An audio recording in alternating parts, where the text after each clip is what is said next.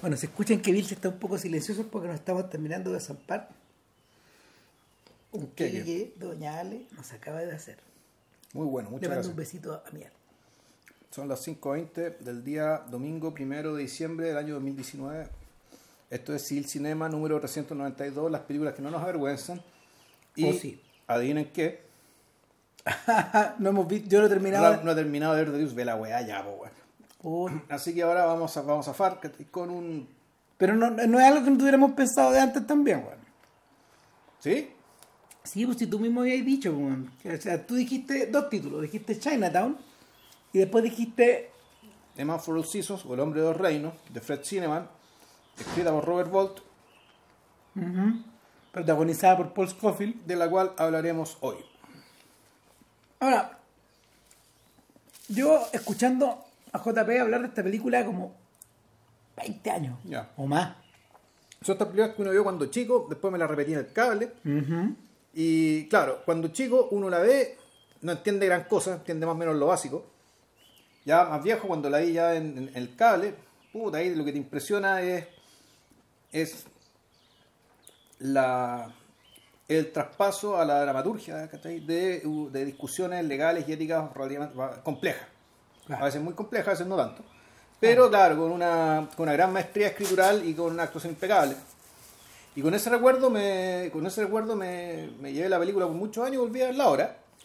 Y la tenía porque me la, me la regalaron. Entonces, puta, dado que tengo tan buen recuerdo, veámosla de nuevo y hagámosla. Bueno, yo entre paréntesis nunca la había visto. Ya. Estamos hablando de un ganador del Oscar, Sí, un múltiple ganador del Oscar, loco, porque ganó Bolt, que ya había ganado por Doctor Chivago tres años antes, o dos años antes. Ganó Scofield como mejor actor. Robert Shaw, que interpreta a Enrique VIII, estuvo nominado. Sí. Y bueno, no, Ganó, también un premio al vestuario, ponte tú, fotografía ganó también, si mal no recuerdo. pero ganó película, ¿no? Sí, pues. También, ¿o ¿no? Sí, sí, ganó. Y Fred Cineman creo que sacó el Oscar también, ¿o no? El mejor director. Sí, no, sí ganó como 6 Oscar. Sí. O sea, fue la ganadora del año. De hecho, es raro porque para Cineman, que era un sujeto que había tenido una carrera relativamente activa, pero que cuando uno revisa no tiene grandes clásicos salvo este, y High Noon, a la hora señalada, esos son sus grandes clásicos. Tiene otras películas como, no sé, eh, hay una que te gusta mucho a ti, que es El Día del Chacal. Mm. Hay otra que es como bastante famosa, que es la historia de una monja. Eh, Cineman no sacó partido de, de esto y en realidad solo dirigió tres películas antes de su muerte. Ya. Eh, hizo El Día del Chacal, años después hizo Julia, que a mí en lo personal es una película que me gustaría ver porque está basado en, en una porción de, de, las- de, de uno, de un- de uno de los tres libros de memoria de Lillian Ross. Eh, de, Lili- eh, de- Lillian Hellman, perdón. Ya. De Lillian Hellman, que, que era la esposa de, de Dashiell Hammett y que ella es una memorialista y una, una periodista importante, digamos. Eh, pero al mismo tiempo acusada por haber mentido en esa historia. Ya. Entonces igual siempre he tenido ganas de ver Julia. De hecho, Jason Roberts interpreta a Hammett, al marido. En, en un periodo de la vida en que Hammett ya no escribía. De hecho, el alcohol, el alcohol se lo había comido. Y el se lo había comido el alcohol y se lo había comido también la, la Comisión de Actividades Antiamericanas. Uh, ya. Claro. Y si eso no te come, no se quita. Sí, no, claro. No se quite come. Eh, y entre medio, eh, Cineman, Cineman dejó, dejó, o sea, armó un proyecto con, con, con, con Sean Connery que se llama Five, Day- Five Days of Summer, como del año 82, y sería todo. Ya. Él se me murió después, pero tiene 25 películas, lo que es poco para un director de Hollywood. De esta, de, esta era como clásica, en el fondo. Insólitamente, Cineman también pudo trabajar hasta los, hasta los años 80, como muy pocos, como Billy Wilder, como John Huston, en circunstancias que varios, varios de ellos habían, habían sido un poco borrados del mapa. Y de hecho, insólitamente también, eh, vivió para ver cómo eh, A Man for All Seasons se transformaba en, un te- en el primer telefilme producido por TNT. Yo de eso me acordaba algo. Es una película dirigida por Charlton Heston, donde eh, el personaje del cardenal Woolsey creo que es John Gilwood Ya. y el personaje de eh, Thomas Moro es precisamente Heston. Gesto, ya. Claro. Y dicen que no es nada mala. Ahora, lo interesante es que esa versión de la obra, que es como una producción prestigiosa para la tele, dura media hora más que la película. Ya. ¿Y por qué? Porque en realidad hay cosas que la película no contiene de la obra de teatro. Claro, lo que hace partamos por ahí. Esto es una obra de teatro que tiene como 10 años antes. Siempre de principios de los 60, finales de los 50. No, sí, sí, yo diría que casi de, 19- de 1954.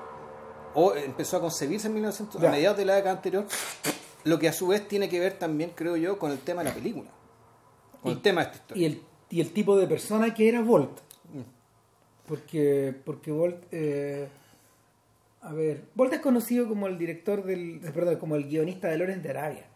Finalmente, Bueno, y, y ganó Chivago, me decís tú, también Oscar por Chivago claro. y el guionista de La hija de Ryan. Ya. De hecho, el contrato de La hija de Ryan era el más millonario para un guionista jamás firmado en la época. Eran 400 mil libras, ponte Ya. tú, más Mucha 10% plata, ya. de la ganancia, no, no, una más insólita. Claro, David Lynch lo quería, digamos. Claro.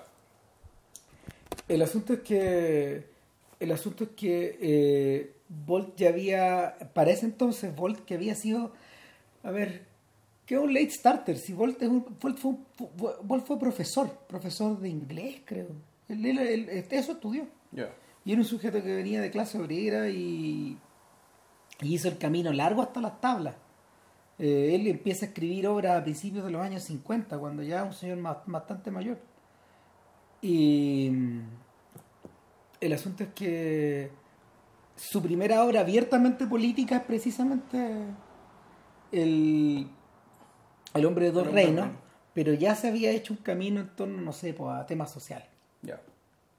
Y a mí lo que a mí lo que me llama la atención de la película, Pero bueno, ah, volvamos eh, un poco la idea del telefilm. ¿Por qué duraba media hora más? Porque la obra de teatro tenía un tenía un personaje extra y Claro. tenía una subtrama extra que en el fondo te largaban todo y que a la hora de convertir la, la obra de teatro, adaptarla por el mismo Bolt como guionista, adaptarla al cine, la desaparecieron. Había un personaje que se llamaba el hombre común, Common Man. el common man, que era un que tenía ciertos era una especie de acompañante de acompañante ocasional de Tomás Moro que básicamente existía ahí para probablemente hacer el contraste entre el sentido común y este hombre extraordinario digamos, como, como es pintado el personaje. Y que en la película básicamente es subdividido. Las conversaciones de este hombre se las atribuyen a otros personajes a, a- a tres o cuatro personajes que eh, se, se, se reparten digamos los, los- los diálogos las líneas y las ideas que estáis de este common man Claro. y había por- otro personaje, había una subtrama más de un noble extra X por ahí ¿cachai? que también voló. el, el Entonces, imagino que el telefilm era más fiel a la obra original. Claro, lo que pasa es que el personaje del Common Man, de hecho, va cambiando de encarnación, va encarnando distintos personajes metidos en la trama. Que ese es como un recurso moderno, pero finalmente el- la estructura del personaje refiere a refiere a estos a estos coros isabelinos. Ya. No sé, porque, por ejemplo, cuando uno ve el cuando uno- el, el más importante quizás o el que se me viene a la cabeza eh, es el de es el coro de Romeo y Julieta que tiene un parlamento largo al principio y otro al final que es completamente fuera de la obra donde te, va- te van in- te van introduciendo te cuentan el, ver- el verdadero propósito de el verdadero propósito de esta historia que está rescatada bla bla bla de una leyenda antigua etcétera ahora bien eh, yo creo que la pega está bien hecha, la pega de adaptar que la hizo el propio Sí. Bolt y, y- y en el fondo recurrió un poco al sentido común para eh, para achicar perdón, para achicar la obra, para, para comprimirla, para para de alguna manera hacerla más dinámica. O sea, hacer la dinámica y sobre todo enfocada en lo que realmente importaba, que es la trayectoria de este personaje. Ahora, tengo una pregunta más. Tomás Moro es Santo Tomás Moro. Se canonizaba en 1935, por lo que explicaban Exactamente. en la... Lo que pasa es que, bueno, el- yo, yo vi una versión en DVD que tiene un extra muy interesante, donde, el- donde un grupo de historiadores te van, en el fondo te van explicando elementos de la película en paralelo con imágenes de la película que van en el orden de la película. Ah, choro. En el fondo es como es, es- ver un resumen de la película, pero comentada por historiadores. El, el fact-checking. Claro, que dura 18 minutos, o sea, Ah. es cortito. Entonces ahí te cuentan, claro, que él fue eh, fue nombrado beato a fin eh, por León XIII, por ahí por el 1870, por ahí, y canonizado en 1935. Ya. Eh, y no es el único tipo que en el fondo se vio metido en este mismo enredo porque hay un señor que es un arzobispo que se llama John Fisher, ¿Ya? que creo que también fue canonizado. Que es de esa época también.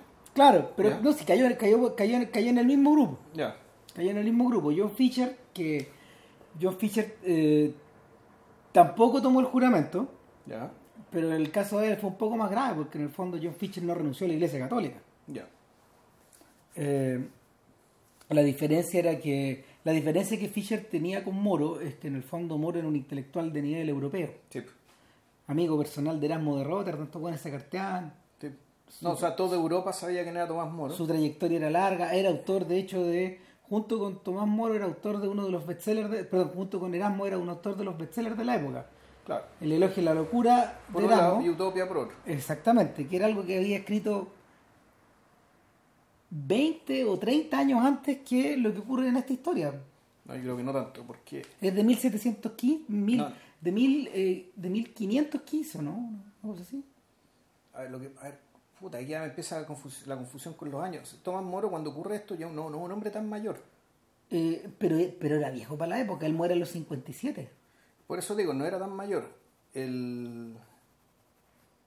¿57? A los 57 años. Ya. Claro que en realidad todo esto se estira un poco en el tiempo. Seguir la obra, la obra está comprimido, pero esto pa- pasó en un periodo más o menos largo de tiempo. O sea, medianamente. Sí, claro. O media- Son como, medianamente son, extenso. son como unos 5 años, ¿no? Más o menos. Sí. Más o menos, porque es un clivaje largo. Si esta, esta misma historia, esta misma historia está contada en la serie de la BBC Wolf Hall, Ya. pero está contada desde la otra perspectiva. Está contada desde la desde la perspectiva de, de Thomas Cromwell, el otro Thomas de esta historia. Ya. Y Que es el mal, que digámoslo, es el antagonista, es el malo. Es en, el esta versión, está hecho, claro, como el, el antagonista. Claro, en la otra versión, en la otra, es, que, es que en realidad Wolf Hall, que, que es, una, tri- es, una, es una trilogía de novelas que todavía no ha sido terminada, pero que las primeras dos se ganaron el Booker Prize, Ya. o sea, eso nunca había pasado, Chuta. son buenos libros.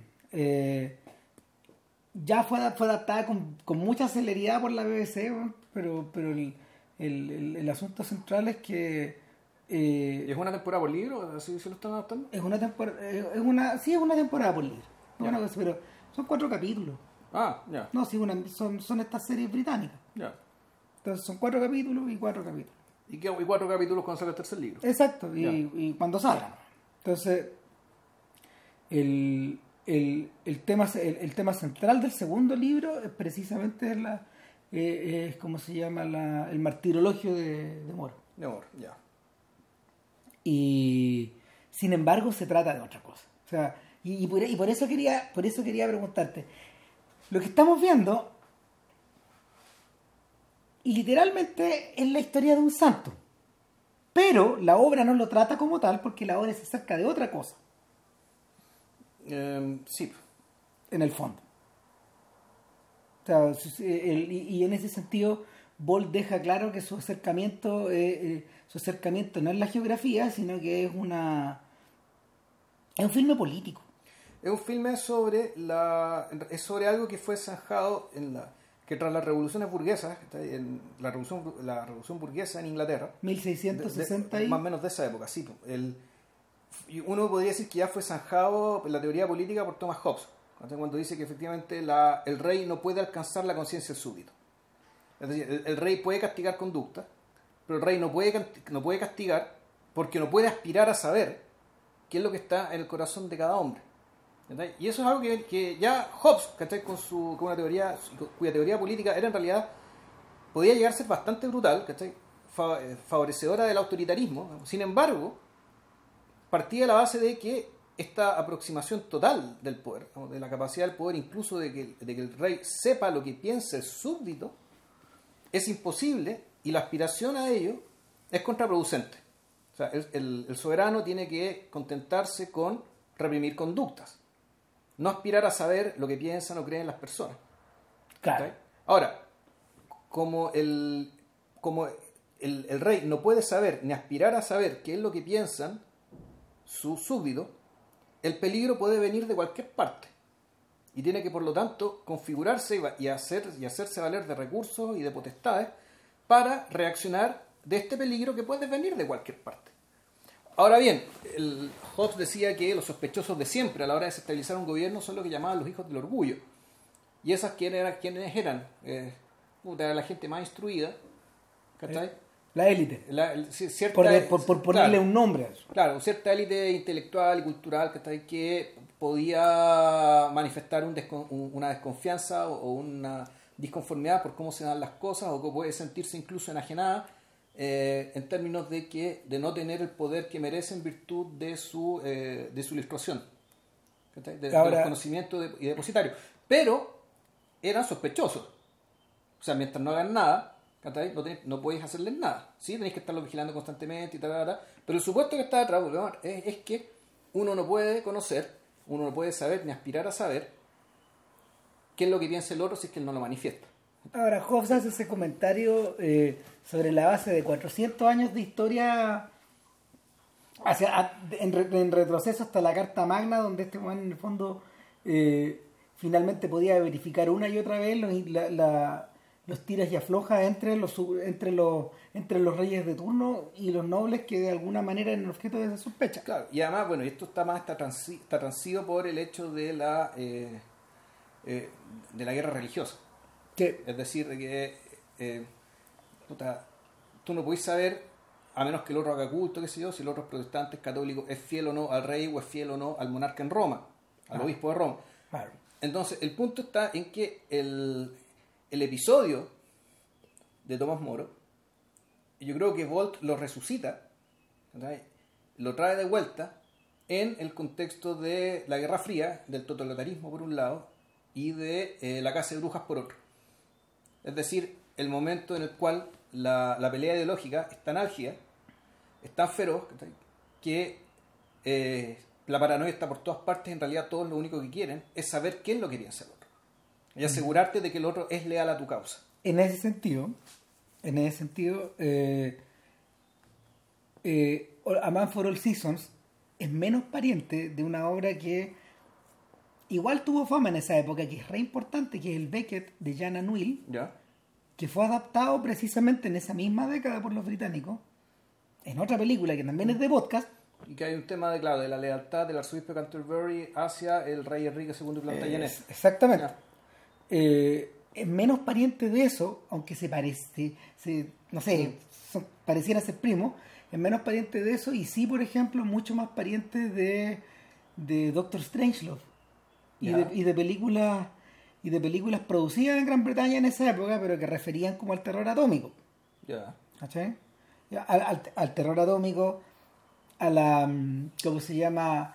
A, la, a, la, a, la- a las persecuciones encubiertas. a, Claro, en- no sé, yo tam- yo creo en ese sentido también estoy pensando en el candidato Yo estoy Manchuria, pensando precisamente en eso. en Seconds. En, el fondo, en- en, en el- esas en películas. el terror de que la inviolabilidad de la conciencia del otro ¿cachai? Eh, es un problema si tú desconfías respecto de que para tu enemigo esa inviolabilidad no corre.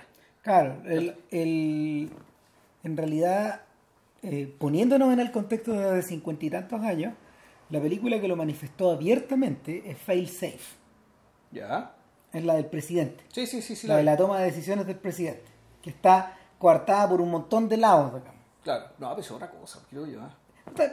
En realidad, Failsafe es, es la versión seria de, de, Doctor Strange. Doctor Strangelove. Y el otro día con el Donald teníamos la discusión de que a él le parecía que Strangelove es mucho mejor película que Failsafe. Pero es mucho mejor película, sí es mucho mejor película. yo, yo creo que no. Yo creo que. No, yo creo que sí. O sea, puede ser mucho puede ser mucho mejor, mucho más importante por, la, por Ah, el tema de la cantidad de plata con que fue hecha, con el tema ojo, eh, con, el- con- con el- la, con la mirada Kubrick. Mm. Pero si nos atenemos a la calidad de la película en virtud de su género, ¿cachai? Yo creo que Failsafe es mucho mejor drama eh, que Strangelove como comedia. Ah, está mucho más olvidado en todo caso. Porque Strangelove no es una comedia tan divertida. Tal vez su gracia va por otro lado. Yo creo, es que yo creo que yo creo que en lo esperpéntica que es, en lo esperpéntica que es, te muestra en el fondo la, el drama de hueones que ya no confían entre sí. Ta- Puede ser, no sé, ¿cachai? En y, el y que efectivamente, y que en realidad, lo, y lo que queda, eh, pero es que está la cuestión, lo que queda en la memoria de Doctor Strange, Strange en realidad, eran recursos cómicos, ¿cachai? De cierta, de, de cierto humor súper ramplón de esa época, ¿cachai? Sí, mira, hay algo, hay algo de guerra de pastelazos en, en Strangelove. Ah, Que weón- precisamente- saltando arriba de la a- a- arriba del que ya llega a ser obsceno es una es un absurdo un ridículo y, y al borde de lo irrespetuoso ¿cachai? hacia hacia y puta y eso no necesariamente es malo ¿cachai? pero puta, uno decir esto de todo es fácil digo es ramplón ¿cachai? Puta, y por lo tanto ¿cachai? bueno haciendo raya para la suma yo creo que el- O sea, como, que, como objetivo como propósito lo logra mucho mejor Mira, que, lo que- le- que lo que pasa es que hay que ponerse también en el contexto. Porque el- eh, estas dos películas, estas dos películas fueron estrenadas después de el con, con, con- a ver, con cierta distancia de eh, la crisis de los misiles. Sí, la crisis de Cuba, claro. ¿cachai? Y vista en el contexto de la crisis de los misiles, la weá cambia.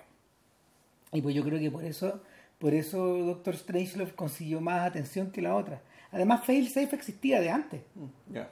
Era, un, era una obra de teatro, era otra weá, digamos, esta es como, era una adaptación.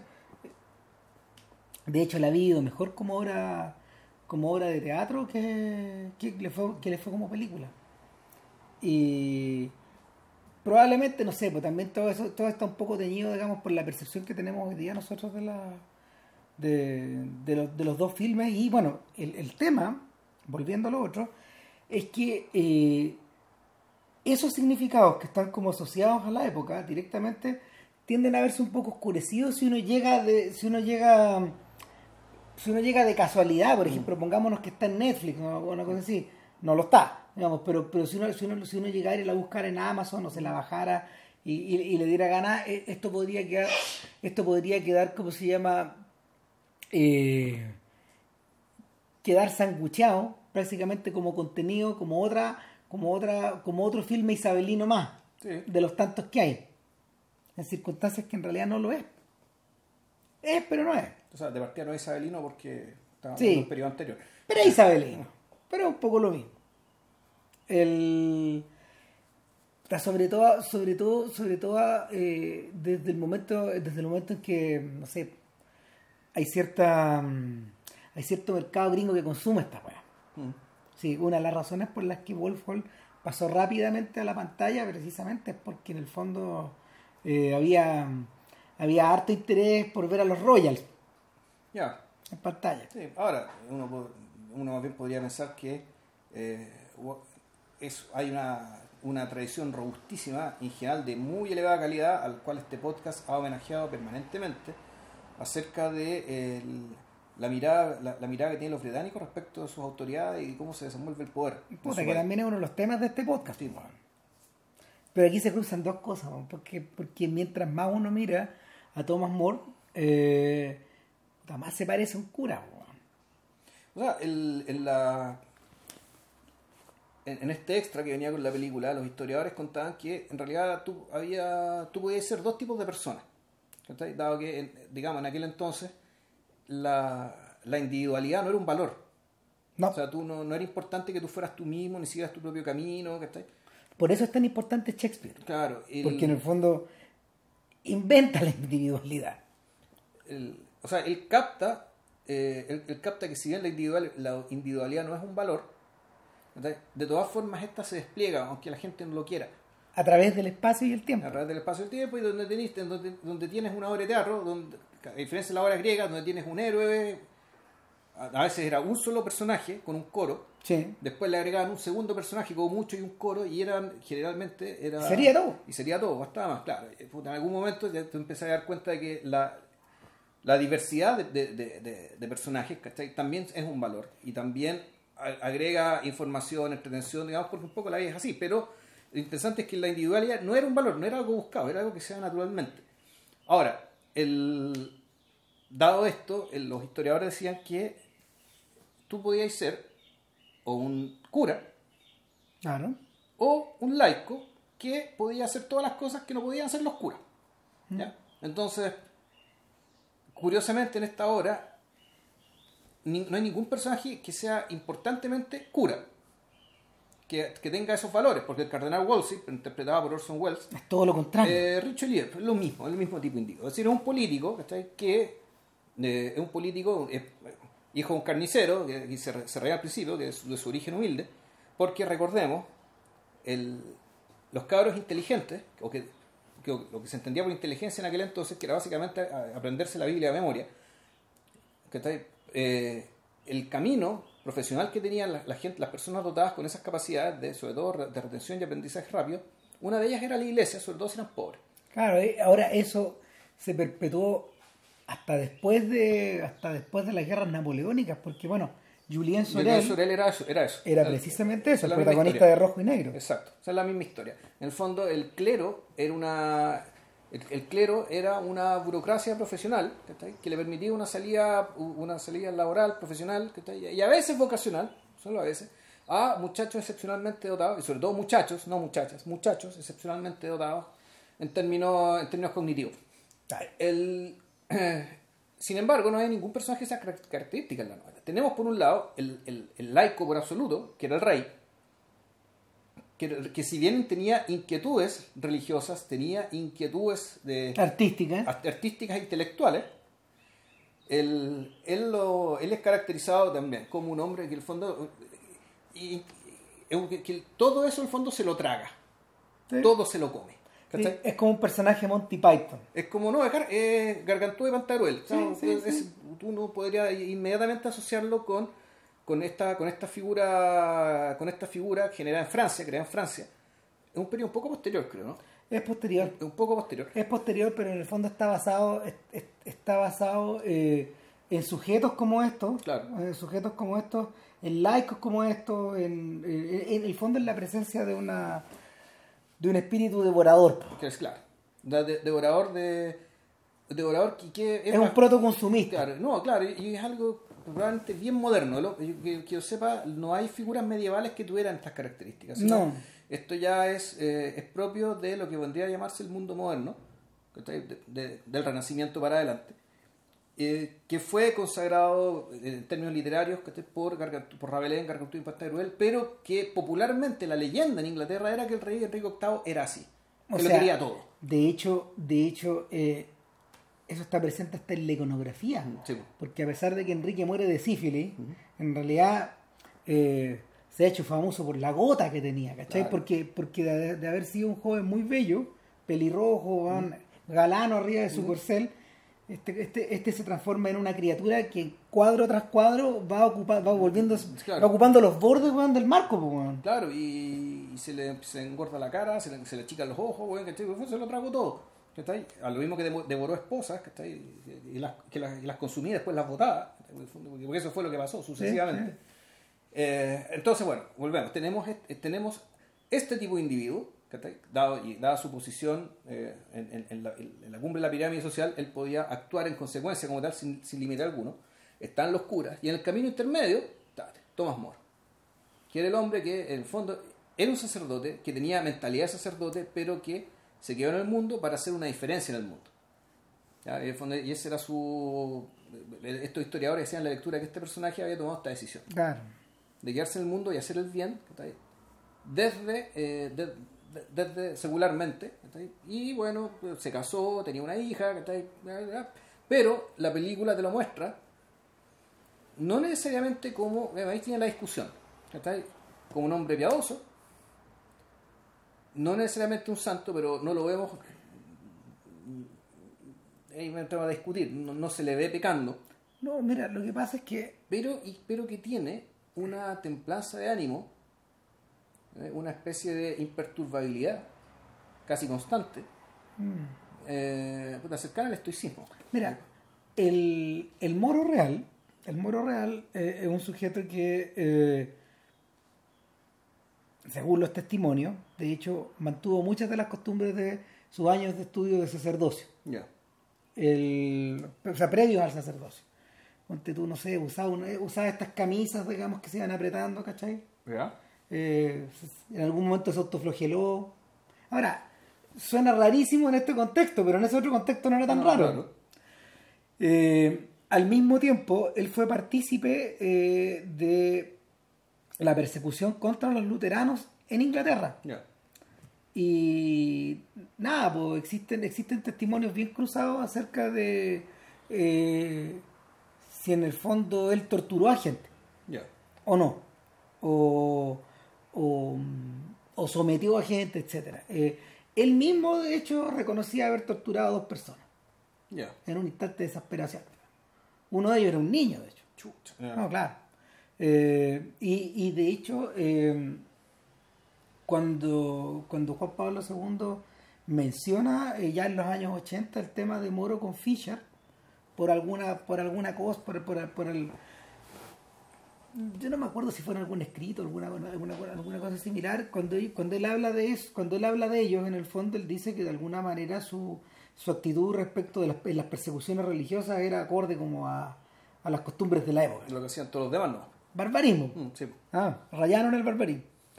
Ahora bien, eh, lo que sí ocurrió con Moro fue que eh, en paralelo él desarrolló, él desarrolló una vida ligada a las leyes, él era hijo de abogado, ligada a las leyes en, en- en la que fue adoptando diversas posiciones hasta y, y en, y en la que fue subi- en la, en la que fue escalando digamos la pirámide social hasta convertirse en el canciller Claro, el canciller en aquel entonces, porque eh, nosotros, bueno, en Alemania el canciller es el primer ministro, o sea, el jefe de gobierno. Chancellor En Chile, el Kaiser perdón el, claro, eh, no. No, no, no, perdón. El, tiene otro nombre No. en alemán. sí, no. eh, Pero el canciller, pero el- canciller, Angela Merkel y Helmut Sí. Kohl eran cancilleres, es decir, jefe, ellos tienen un régimen semi-parlamentario, parlamentario, tengo entendido, por lo tanto, en realidad son los jefes del, del parlamento, son los, el, líder del, el líder de la mayoría parlamentaria. Eh, exactamente. por lo No tanto, son- lo que esa- lo convierte en jefe de gobierno, esas, esas no jefe de Estado. Esas democracias tienen presidente. de Hay un presidente que aparte. Pero la figura que manda en términos es el que, el que decide a partir de un gabinete, es el, el, el canciller. En ese sentido, eh, Tomás Moro era un también el presidente de una cámara, era como el, el, el chancellor, el presidente de una cámara de representantes, que ahí, Sí. que, que representaba probablemente a la burguesía, aparte de la aristocracia, digamos, y una- un ente deliberador. Y Tomás Moro fue, eh, usar la palabra presidente, jefe directo, no, no me acuerdo, uh, chancellor, el, el líder de la cámara. Que creo- Le decían solamente canciller. chancellor, Ahora, pero él hereda, él, hereda, él hereda ese puesto De Wolsey. de Wolsey, Claro.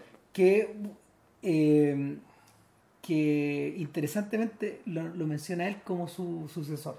siendo que están enfrentados, o sea, siendo que de acuerdo con la película, y aquí vamos a entrar al, al ramo de la película, la película empieza con, eh, Llega un, llega un mensajero a la casa de Moore. bueno, primero, no, bueno, primero empieza Ah, no, con, antes. empieza con la escultura, Sí.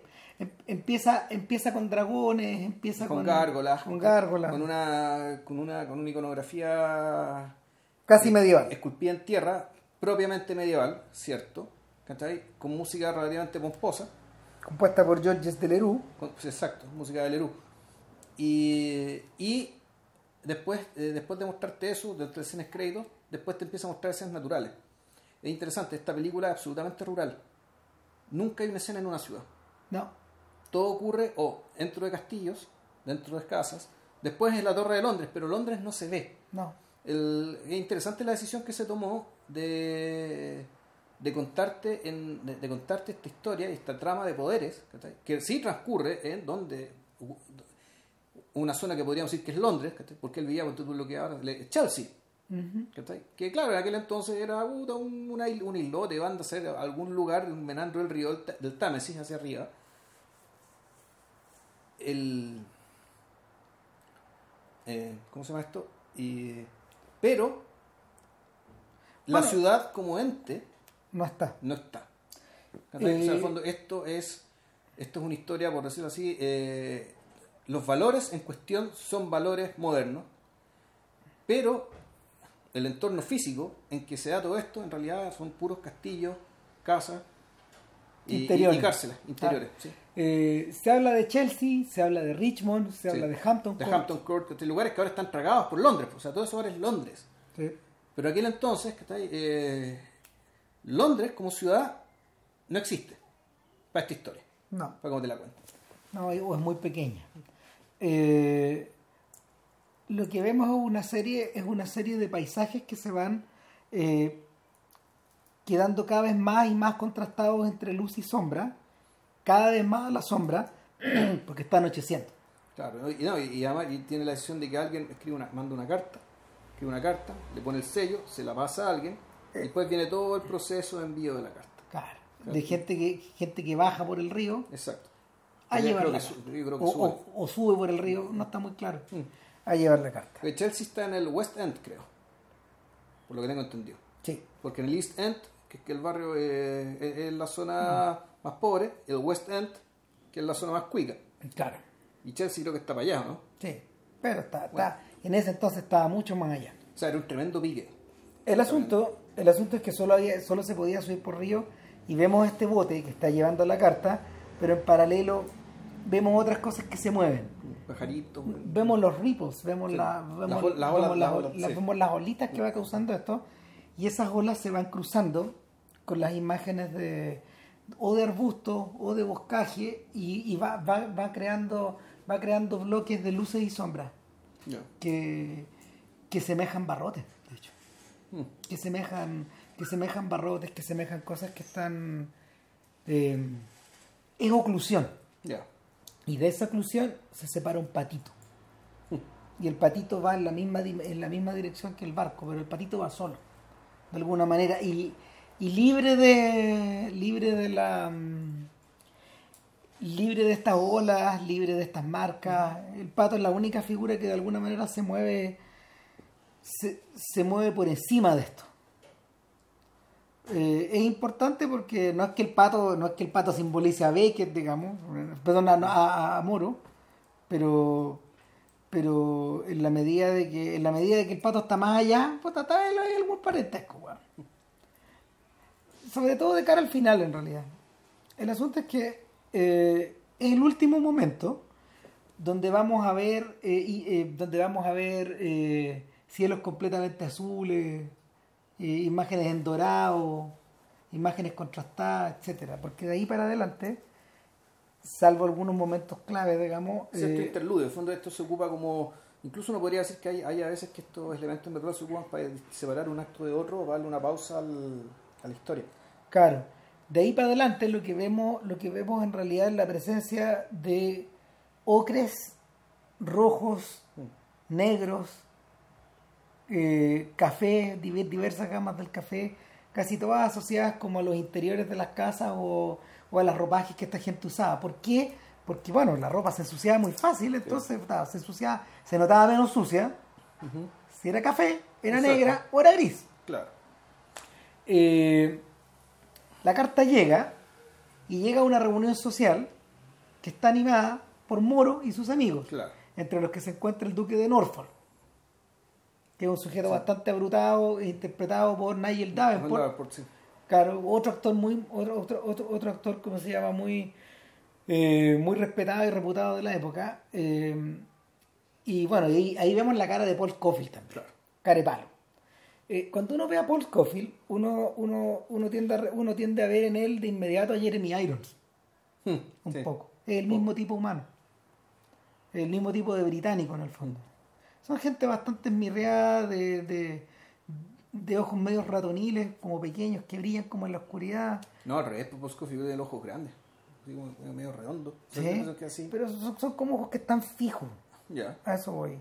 Y, y lo que se hablaba mucho de, o sea, de- de- del estilo actoral de, de Scofield como un estilo que, al contrario del de Olivier, que es hacia afuera, y al contrario de, de estas microestructuras que creaba John Gilwood cada vez que salía a escena, digamos, donde con, con mínimos movimientos él recreaba un mundo. Eh, Scofield, que era el menos conocido de los tres, y de hecho era un sujeto que, eh, de hecho un sujeto que era 10 años menor, más o menos, por lo menos. Eh, Scofield construía sus actuaciones a partir de la rigidez, a partir de, de no moverse. Es bien raro. O sea, el, y quizás por eso, quizás por eso eh, el único otro el único otro gran gran rol que, que él tuvo en el cine porque no más, más que nada un actor un actor de teatro eh, fue el del Rey Lear en la versión de Peter Brooks que se que se filmó como dos o tres años después que esta película. Entonces nada pues cuando uno ve cuando uno ve el, el Tomás Moro de Scofield es una figura imponente como de un cuadro adentro de esta como salía de un cuadro al interior de este encuadre, al interior de esta toma, porque todos los demás se están moviendo, todos los demás están dinámicos, todos los demás están en una posición más o menos dramática, salvo él. Ya. Bueno, Paul Scofield, para, para quienes lo recuerden, él es el papá de eh, Van Doren en Quiz Show. De Charlie Van Doren. De Charlie Van Doren, exacto. Y eh, gran actor, gran papel. O sea, cada vez que él aparece y empiezan a, a, a lanzarse a lanzarse competencias sobre citas de Shakespeare ¿cachai? con, con el Van Doren hijo. Bueno, puta, película como que se, sale, sale, un poco de sí misma ¿cachai? y en realidad esto está hecho para darte cuenta de qué estúpido que era Charles Van Doren. Bueno. Qué tonto era, bueno. el, el, de la película, Sí, claro. Sí. El, el de la vida real no era tan, no era tan, no era tan bobo, de hecho. De hecho, poco, fíjate que poco antes de morir, este Van Doren escribió un ensayo bien largo para el New Yorker acerca de su experiencia en, en el show. Ya, Y sobre cómo, cómo, cómo vivió todos sus años después. Murió hace unos cuatro meses. ya. No, si mi- A ver, sí, el tema claramente. No, en la película. eh, No, en la película, o sea, más que estúpido es qué estupidez cometió, porque en el fondo él, él vivía en el paraíso y no lo sabía. Sí. Y, y lo votó todo por nada. Película de podcast en realidad. Yo diría que sí. Sí, claro, lo es. sí. Sí. El, y, y el otro papel que uno también, no- y, que, y cuya actuación está muy en la línea de, de lo que ha seguido Tomás Moro, es Karenin. El esposo de Ana Karenina en la versión del 85 con Jacqueline Bisset y Christopher. Reeve. Que es Que es, una, una película de tele, pero también. El personaje Karenin ya también le eleva, inmediatamente eleva el nivel weón, de, de, de todo lo que pasa ahí. Eh, bueno, el asunto es que la carta llega y, la carta, y en la carta se convoca de inmediato a Moro a, eh, Hablar al, con el- con el canciller. al castillo del canciller. Que es este cardenal. Claro, la mansión del canciller. Y eh, el cardenal es Orson Welles, es una de las, en una de las grandes actuaciones que Welles hizo en la década. Welles- Son, son cinco minutos. Sí, es- no, no, un poquito más. Ponle Son- 10, son- ya. No, son como 15. Ya. Pero da lo mismo. El asunto es que eh, Wells, esto es muy británico, ¿no? Wells interpreta básicamente a una persona detrás de un escritorio. Claro. Como el 60% de los sketches de Monty Python. Claro.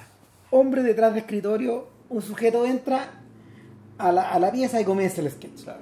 Ahora, eh, eh, es divertido. Eh, Cineman, que, que era un director que de alguna manera se acomodaba un poco a las estructuras y a los estilos del material con el que trabajaba, de inmediato tendió a, a poner en a, pon- a- a- a, a poner en escena eh, este diálogo como si fuera un duelo actoral. Y es un duelo actoral, uno lo ve y en el fondo está hecho por planos contra planos, planos contra planos. Y, y evidentemente lo que quiere Woolsey en el fondo eh, es tener un aliado. ¿Por qué? Porque él previene ya lo que es- él, él ya avisora lo que se viene. Tenemos un tremendo atado, el rey se quiere divorciar de Caterina de Aragón, la esposa, la que, la que fuera esposa De su hermano. de su hermano, el rey anterior. con, el que, la que se pudo casar por una dispensa papal. Exactamente. Entonces ahora quiere. Otra dispensa. Ahora habría que pedir otra dispensa papal para casarse con. Puta, problemático. Claro, para casarse con Ana Bolena, que es como su amante. Claro. Estamos en un atado. Woolsey le dice: Estamos en un atado, básicamente. Mm. Eh, y contigo o sin ti, yo voy a resolver este atado de la mejor forma que yo pueda. En la vida real, lo que le ocurrió a Woolsey, y eso también lo muestran en Wolf Hall, ahí está interpretado por Jonathan Price, pero en una etapa posterior, Woolsey no tomó nunca la decisión. Tuvo que huir, Ya.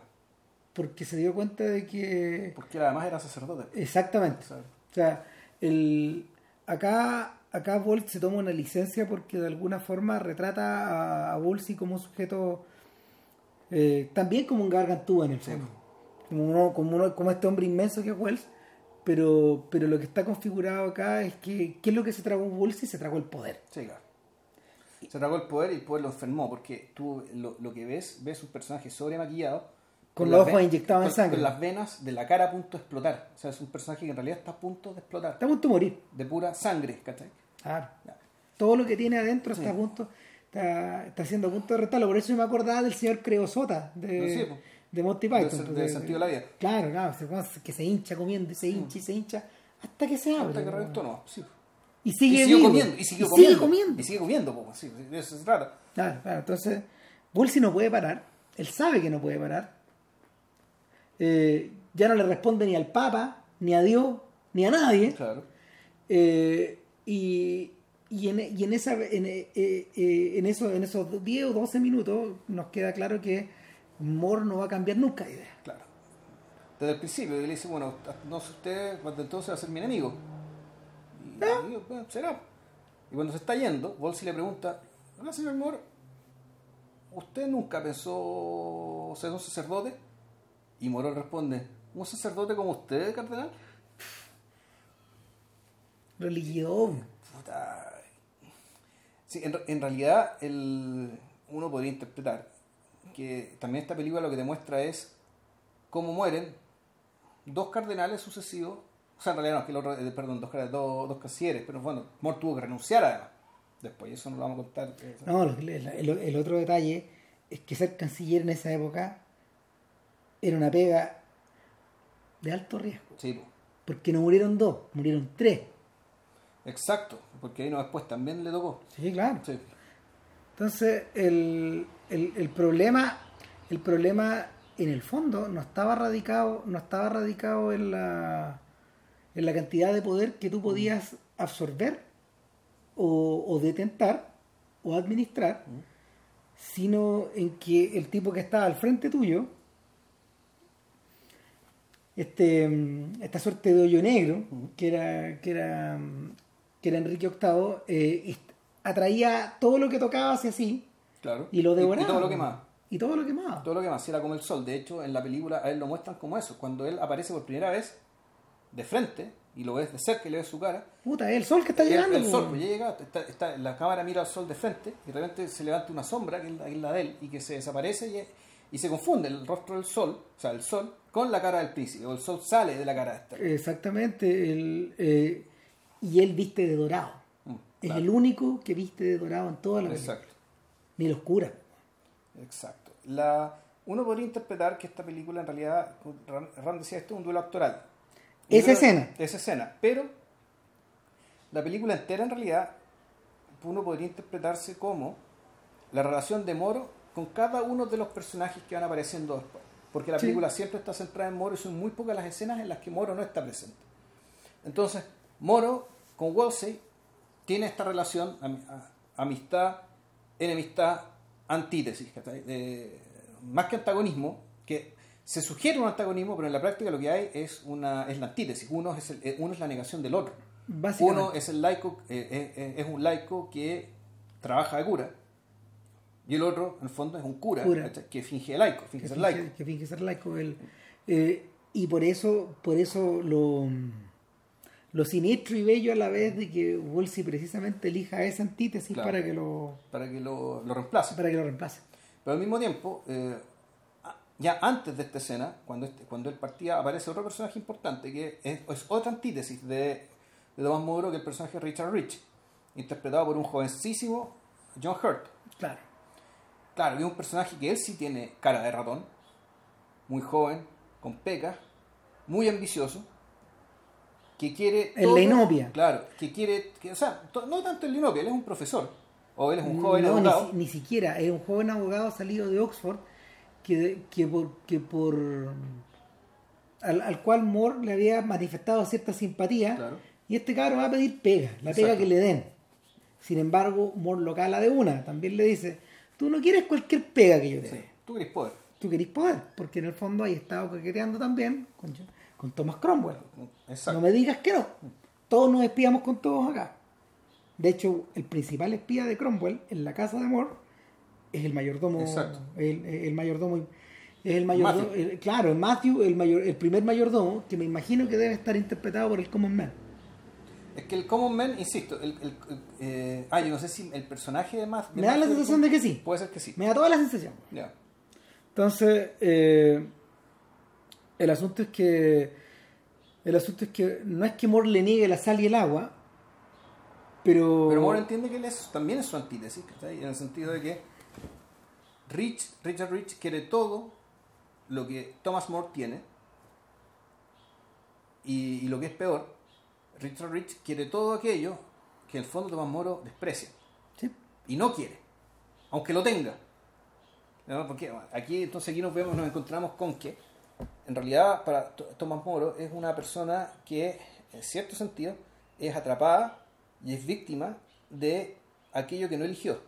En este caso, un enorme talento, una colosal inteligencia, que lo hace ser eh, objeto, eh, objeto de, eh, y esto ocurrió antes, digamos, de, no sé si decir deseo, en términos de que el rey lo quiere tener cerca. Porque el rey, como él es, como el sol, como, como el Como rey el sol el se lo sol, quiere tragar todo, ¿cachai? exactamente, Quiere- también quiere Moro. quiere rodearse y es en el fondo la, la, la- la lógica es un poco, un poco eso, o sea, la lógica de la corte, segundo que es la corte, la corte es la gente que está cerca del rey para entretenerlo, para hacerle la vida más llevadera, pero también para, de una u otra manera, comer las migajas del rey y apropiarse de el poco poder, o poco o mucho poder, dependiendo de las competencias y capacidades del rey, que éste pueda dejar caer. No, también en algunos casos hasta desafiarlo un poco. si Esa es una de las razones por las que por las que Enrique también necesita que Moro esté cerca. Claro, pero, pero Moro no quiere desafiar a nadie. No, Ese es el punto. Moro, él quiere, cuando, cuando llega, él quiere hacer el bien, él quiere hacer lo que supuestamente tiene que hacer, siempre como fiel, fiel, fiel, fiel súbdito del rey y fiel miembro de la iglesia también. Eh, Dale, dale. no, no, ya que me, se me fue la... Oh, se me fue no, la- no, no, lo que pasa es que eh, eh, el, el punto es importante vol- porque nos lleva de nuevo a esta sensación de que Moro está tieso ahí. Mm. Moro es como un gran objeto inmóvil. O sea, Moro, claro, en realidad las grandes decisiones de Moro ya fueron tomadas antes, por lo tanto... Antes, todo- antes que la película empiece. Claro, todo lo que ocurre acá, en, el fondo, es la trayectoria de un cometa que ya viene lanzado. Mira, la- los tipos que han analizado esta obra, la gente muy, la gente más, la gente más entendida de teatro y todo eso, eh, han destacado con harto interés los elementos brechtianos que la obra tiene. Ya. La obra, no la película. Que la, claro, que la obra como tal. Ya. Eso incluye la película, incluye, no Ah, sé, las distintas ya. versiones, ¿cachai? Que, que la esencia de la obra contiene. Y en ese sentido yo me estaba acordando de otra película que, que fue realizada como 10 años después por Joseph Losey. ¿Te acuerdas de Galileo? No, creo nunca he visto. El Galileo, de- el Galileo de Joseph Losey eh, también es una película similar. En el fondo, en esencia, es una película carcelaria. Y está basada en la obra de teatro del propio Brecht. Ya, hecha por un weón que tuvo que arrancar Por Joseph Losey, de, claro. de la. Claro, de- Claro. Y Losey, Losey viene a realizar esto ya en un periodo más bien tardío de su obra. ya. Después de, después de, haber, después de haber hecho hartos filmes de crimen, hartas historias de aventuras, pero sobre todo de también, sirviente. sobre todo también la trilogía con Harold Pinter, Ya, que son el, El Sirviente, Accidente y The Go Between, El Mensajero. ya. Son esas tres películas, que también son de podcast. El asunto es que eh, el asunto es que en Galileo, que es un filme largo, porque como que respeta de alguna manera la estructura de la obra, yo creo que yo no la he visto. Creo que hace como 35 años que no veo el Galileo. Chuta. Pero a mí lo que me impactó eh, fue precisamente fue precisamente que en el fondo, claro, este, el, eh, la obra es acerca de es acerca de, de un combate intelectual, es acerca del juicio, claro. es acerca de la Inquisición y, y en último término, en último término eh, es una obra que de alguna, en la que de alguna manera Brecht expresa algunas de las dudas que le empezaron a quedar en torno a su vida en la Alemania del Este. Ya.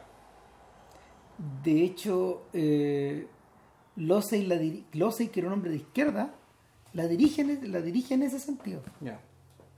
Eh, y también tiene a esta tremenda figura inmóvil, que es un sujeto que, que es un crisol de razón, de, de ¿Quién es cultura. Galileo todo esto? Oh, diablo, espérate. No me acuerdo, pero no era un, no era, no era un tipo cualquiera. Mientras lo busco. el, el- el- lo, que, lo que ocurría ahí con lo que ocurría ahí con Galileo es que eh, bueno no sé el tipo se lo estaba jugando todo de alguna forma y, y tal como ocurre en la realidad en la obra Galileo de alguna, de alguna forma queda reducido al silencio interesantemente lo que Moro busca en último término es el silencio Claro. y que el silencio hable Bajo, volvemos, bajo el supuesto de que el silencio tiene que ser respetado. Y por lo tanto el silencio no puede incriminarte. ¿Por qué? Porque el rey no puede saber, nadie puede saber qué es lo que realmente piensa. Tal cual. Espérate, aquí vamos, estamos cachando quién es Galileo. Topol. Ah, No, en realidad, difícil encontrar un mejor Galileo. Jaime Topol. Claro. Topol era Galileo. eh, Edward Fox era el cardenal inquisidor. Ah, era que no, ¿ya? Y John Gilwood es el viejo cardenal. Mira, sí. Ya. Los viejos conocidos. pues. Sí, claro. Claro, claro. Bueno, en fin. Entonces, eh, interesantemente, interesantemente, A Man for All Seasons no está estructurada en un sentido dramático estricto que me llegue a hacer temer lo que va a pasar por, por Tomás Moro, por lo que le va a pasar a Tomás Moro, de que se le venga el mundo encima. Yo diría que la única, el único momento donde esa amenaza se vuelve un poco real es cuando Robert Shaw, que encarna al rey Enrique VIII, Robert Shaw, la- no sé, mi- nuestra generación, nuestra generación lo conoce por, por, porque, porque el gran pescador de tiburón. po. Ya. Sí. Claro, yo, yo era, yo era un, También él es el malo de Rusia con amor. Claro, y tiene un montón de papeles así. Eh, también es, es- es dramaturgo, hombre de teatro, alcohólico profesional. Ya. Puta. Como la mitad de Inglaterra nomás. Exactamente. Entonces, eh, el rollo es que eh, en esa escena, que como bien describió JP, es la escena prácticamente donde uno, donde uno se encuentra cara a cara con el rey y que le valió la nominación a mejor, Claro. a mejor actor actor secundario secundario. por este por estos 10 minutos también. Sí, de nuevo, de nuevo son como 10 minutos. Claro, pues estos sujetos llegan, hay marea baja, entonces la, los botes que transportan a la corte en pleno, que llega de improviso, Exacto. entre comillas, a, a comer a la casa de Moro, haciendo como que nadie sabía, Claro. ni ellos ni los otros.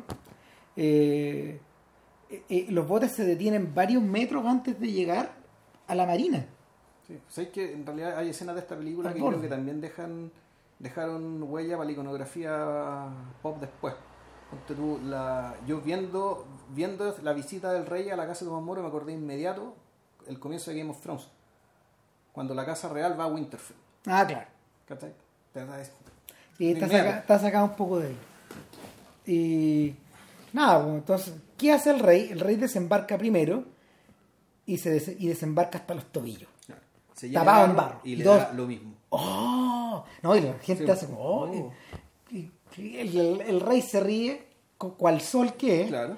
embarrado hasta. em- eh, y, sorprendido por, por estar Claro. embarrado también. Claro, y, la corte se ríe, y eso es lo que vemos a la corte, e inmediatamente tú te das cuenta que no hay tiempo a perder en estos tarados. La película tampoco es sobre ellos. No les da ni un O diálogo. sea, la película no es sobre la ciudad, es decir, no es sobre la masa que vive en las ciudades. No. porque estamos, estamos en un periodo previo, un periodo, un periodo anterior al, al periodo de las masas.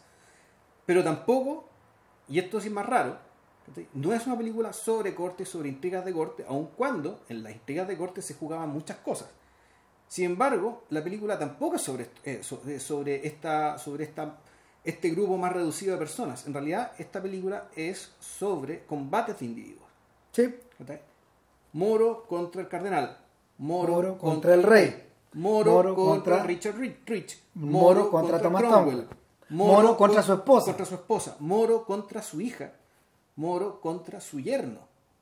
Moro contra, finalmente, el parlamento. Y, y- y finalmente, y la única escena donde, claro, el parlamento que funciona como corte a la vez. Claro. Y, ese es el- y, y- y ahí vendría a ser el gran combate final. El... Sin embargo, sin embargo, no hay progresión dramática ahí. No. Eso es lo más sorprendente. Por eso, por eso yo diría, por eso yo, eh, por eso se hace la mención a Brecht. Claro, lo que pasa es que no hay progresión dramática, uno podría decir que lo que hay poco a poco, y el verdadero protagonista acá, hay una progresión argumental.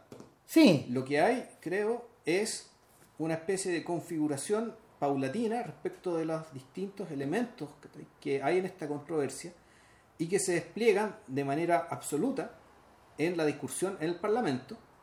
Mm. Y finalmente, cuando Mor- Moro ya es, ya es condenado, él además puede decir la verdad.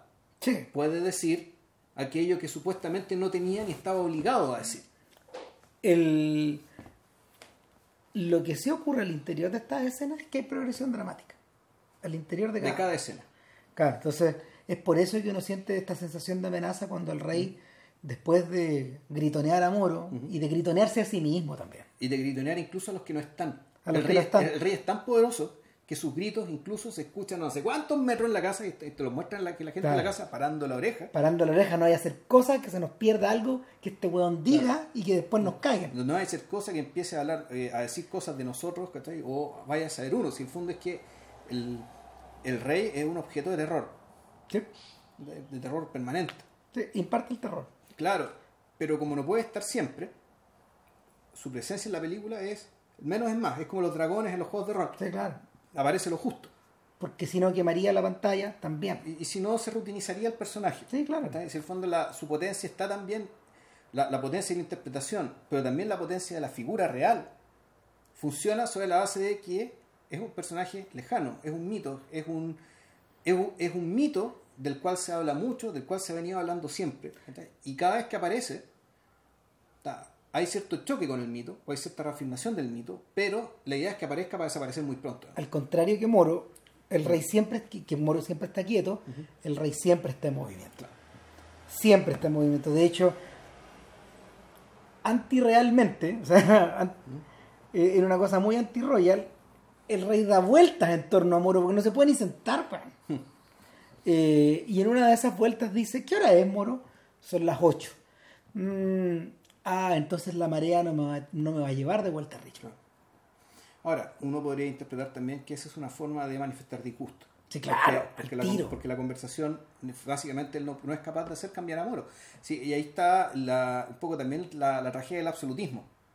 Es decir, yo este individuo lo quiero cerca, Lo necesito. lo necesito, pero al mismo tiempo necesito que haga ciertas cosas, pero él no lo va a hacer porque es demasiado, es demasiado singular, pero por esa singularidad yo lo quiero cerca.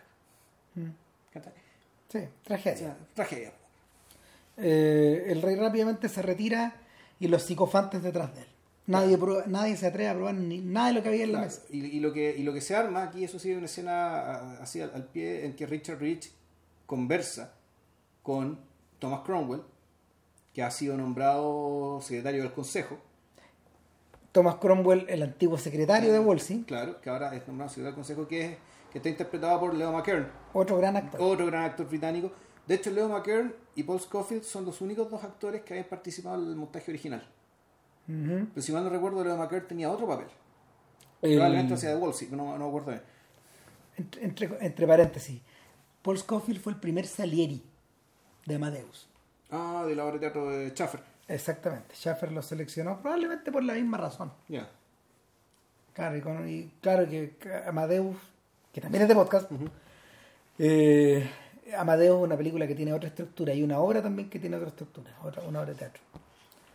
Eh, el asunto es que de aquí para adelante los distintos combates son todos son todos de alguna forma eh, todos se convierten un poco en recaderos del rey en recaderos del rey lo realmente lo realmente importante O sea, el- dramáticamente que viene después es que Moro entiende que tiene que renunciar como canciller Eh, claro. A ver, lo que pasa es, pero pasan cosas bien interesantes.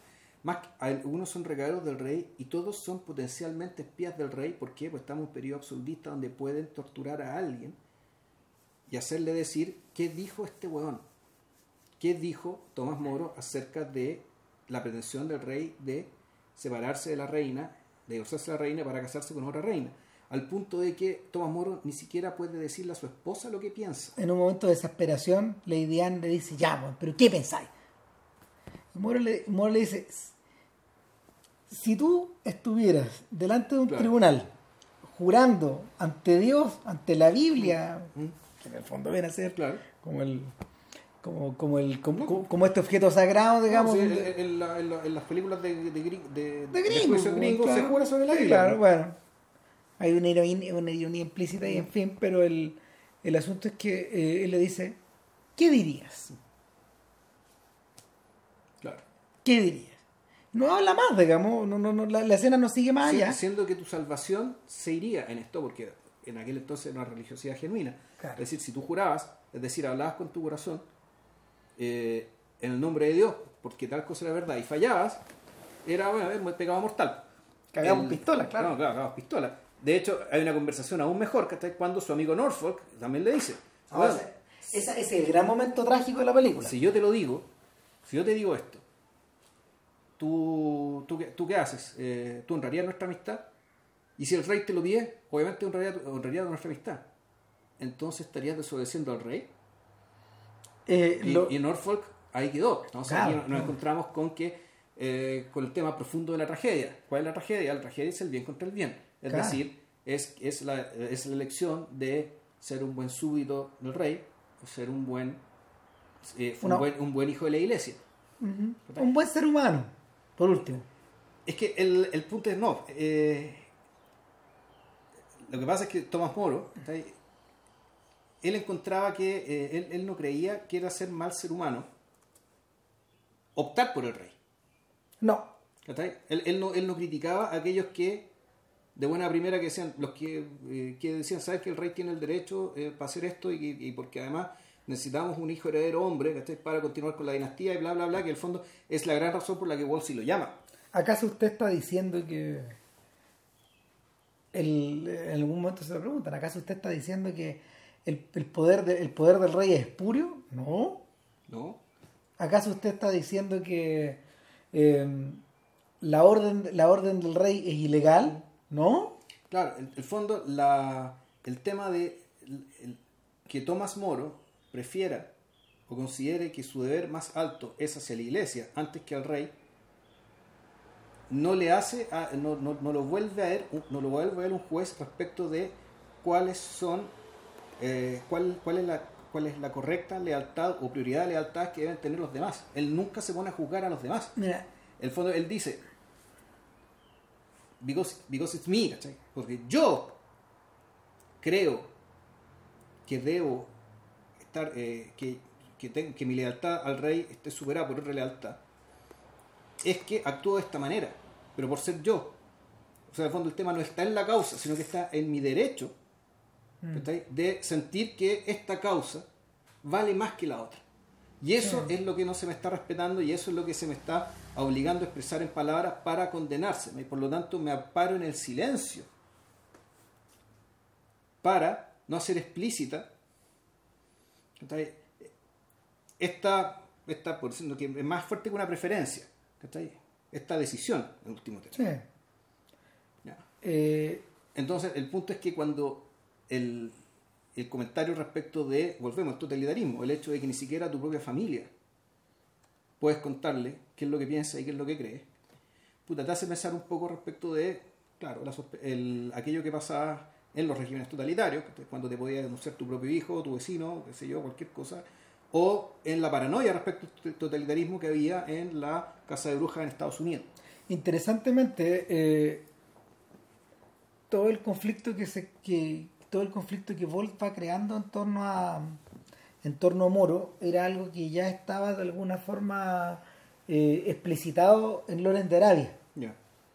En la, en la configuración mental o en la en los valores éticos que este personaje de algún modo tenía o te- tenía respecto de no sé respecto de su, de su vida como oficial de ejército primero después de su posición como consejero de eh, como consejero del príncipe Faisal y en último término como un héroe de la causa porque él pasa por un viaje Claro. que es el contrario de alguna manera de alguna manera lo que le ocurre a lo que le ocurre a, a, a T. Lorenz es que eh, el mundo se le despliega ante sus pies él se transforma en el sol Claro. él brilla como el sol, de alguna forma, Y, Y lo disfruto hasta que deja de disfrutarlo. y, y claro, y es un proceso de- es un proceso del cual emerge totalmente totalmente quemado. Mm. Eh, interesantemente, eh, Yuri Chivago, que el siguiente, el siguiente guion de Bolt, es todo lo contrario. Chivago no elige nada. Claro. Es al revés. Van creciendo la, van creciendo la, eh, van creciendo las murallas en torno a él. Y la vida se va bloqueando. Y de alguna forma lo que parecía libre evolución termina también convertido en cárcel.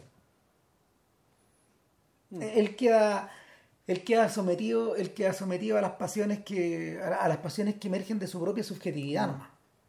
Y que están encarnados en Lara, pero finalmente, finalmente es el idealismo que él tenía de joven, el eh, eh, eh, eh, es el idealismo de las poesías del doctor Chivago de Pasternak, que es otro libro en paralelo. Eh, y curiosamente, esto hace, si uno salta 20 años hacia adelante, hace una película que no está ni tan lograda, digamos, pero que es La Misión, que es el último guion de Bolt. Porque entre, entre medio, entre medio Bolt, que des- después de haber sufrido un ataque al cerebro, escribió The Bounty para Richard, para David. Ya. Pero es una película que finalmente No hizo, Roger Donaldson. Es la película con, es la película con, con Mel Gibson. Pero, pero el, el- los problemas que experimentan los curas de los curas de la misión revierten un poco esta, a esta eh, los, los curas de la misión y Robert De Niro en la misión revierten un poco a esta a estos dilemas morales. El- le contaba a JP que antes de, antes de iniciar el podcast que eh, cuando Bolt firma el contrato para escribir Lawrence de Arabia, estaba preso. Llevaba dos semanas de una, de una condena de un mes en prisión porque, bueno, él era un activista antiatómico. Claro, precisamente este se ha ido de la cárcel porque Está sabía... protestando contra la bomba. No, claro. Y, y, y por, haberse, por haberse negado a llegar a ninguna, a ninguna clase de acuerdo. Ya. Ah. Entonces, la indignación de Bolt puede más. Es inter- interesante. Dentro de esta película, el único personaje que realmente me parece indignado, eh, es decir, eh, en el sentido de superado por sus propias emociones, es Norfolk. Ya. Probablemente es el personaje más trágico porque, porque es un sujeto que eh, proviene del mismo estrato social de Moore. No, más alto. Estudiaron juntos. Claro. Pero uno hijo, uno, uno era, uno está ahí porque era inteligente, el otro era derechamente aristócrata. El, el otro es derechamente No aristócrata. derechamente aristócrata. Claro. Ahora, es un bruto de mierda, ¿cachai? Es un bruto, digamos. Pero pero- eran los aristócratas medievales. exactamente. Eh, y, y de alguna forma la relación que Norfolk tiene con Moore es precisamente la que el rey le habría gustado tener con Moore. Claro. Es como de una camaradería, de una fidelidad, de una amistad, de... No, son casi hermanos. Exactamente, sí, sí, y, y- y en cierto sentido eh, el bruto de Norfolk sabe que Moore es su conciencia moral y es por eso que en esa escena, en esa escena que Brecht otra vez, Mm. donde, donde en el fondo estos personajes, estos personajes dentro de la obra actúan Sí. otra escena. Mm. Claro. Moore le dice para callado, sabéis que tenemos que actuar que rompemos, Juan, porque, porque de lo contrario, Juan, eh, el que seáis preso va a ser, puede ser Claro. tú también. Solo por asociación a mí. Claro, Y finalmente este lo, lo provoca hasta que el otro weón le levanta la mano, como, quien, claro. como quien está pegándole un sirviente. Exacto. Y, y la- las dos siguientes ocasiones en las que aparece Norfolk, aparece ya prácticamente resignado. Hay un momento en que eh, están en Richmond, lo mandan a llevar en la noche, por séptima vez, weón. Claro. Lo hacen sentarse, esta vez Norfolk es el presidente de, la, de, de la, de la- de- de la comisión, claro, de la, de la comisión interrogadora, y Norfolk está chato. Está, está que tira la esponja, hay un momento en que el weón pierde, pierde los estribos y vuelve a ser amigo de Morwan ahí mismo. Sí. Todos se dan cuenta, da lo mismo, weón. claro. Y, Si Son y- cuatro personas. O sea, eh, son los- eh, es un cura, está eh, Cromwell, y está Eh, Norfolk, y claro. está, y está Moore. está- exacto, y en, y en la última escena ya, en el, En el juicio del en Parlamento. el juicio del Parlamento, claro, Nor- Norfolk está ahí arriba. Claro. está ahí arriba y de alguna manera eh, está vaciado como personaje, vaciado dramáticamente, está contemplando un muerto. Sí. El... Yo creo que hora de hablar de Cromwell también. El, el personaje de Cromwell, en esta obra, tal como dice JP, es el malo, en ese sentido se parece mucho, se parece mucho al obispo de la misión. ¿Te acordáis? Que Ray McNally creo que se llama No, ese actor. no me acuerdo. Sí, un, un súper buen actor británico de los 80 más o menos. Y, y el, son personajes que de alguna manera, eh, de alguna manera, Sí, en realidad el... no, encar- no encarnan, ¿sabéis que no encarnan el mal? Encarnan lo banal. O sea, es, es eso, o más que... claro, el, el fondo, el personaje no es necesariamente un psicópata, No, ni un personaje malo, es, es como el Chabert de los miserables. Es estaba pensando- el me sabueso, leíste la mente. ¿cachai? El Estaba sabueso. pensando en Chabert. El que te va a lanzar, el que se te va a lanzar al cogote apenas te vea. Sí, claro. Y lo hace no porque tenga ni siquiera algo contra ti originalmente, sino porque tiene que hacerlo. Y eso que dice, realmente que dice Ram, la banalidad, es decir, el, el hecho de seguir órdenes, el hecho de complacer a un otro, en este caso complacer al rey, esto creo que con las palabras because of the king, creo que es algo que él más o menos repite recurrentemente, si él no conoce estas palabras, pero sí siempre está aludiendo a the king, al deseo del O sea, rey. eh, eh, esto lo hago por deseo del rey. Es el vacío del burócrata. Porque, porque en el fondo, Pero, que- pero, interesa- pero Leo McKern le agrega algo más. le agrega algo más, una humanidad, eh, una humanidad me- entre que es media cazurra, bien malévola, astuto, con sentido del humor, es, es un personaje que no un personaje muerto por dentro. No, sea, tú ves, pero que, y que tampoco está animado necesariamente por una maldad innata, ¿cachai? sino que es, un- es una persona que dentro de su vulgaridad ¿cachai? Eh, está vivo, ¿cachai? pero al mismo tiempo se siente la obligación de ser el sabueso del rey. Bueno, esa es una de las razones por la que Hilary Mantel, que es la novelista de Wolf Hall, eh, decidió colocarlo al centro. Ya. Porque Wolf Hall, de alguna forma, presenta la historia desde la otra perspectiva. ¿Y quién, quién me dijiste que era el actor que hacía? Eh, Pues Jonathan Price era Wolsey. sí, no, no no, me dijiste que espérate, era... ¿cómo se llama este actor? El, es este actor que aparece en... Es este actor que, este actor que, que Spielberg ha estado utilizando mucho en los últimos años. Dame un segundo. Sale en Ready Player One, sale en El Gigante, sale también en, en, en Puente de Espías, etcétera. El,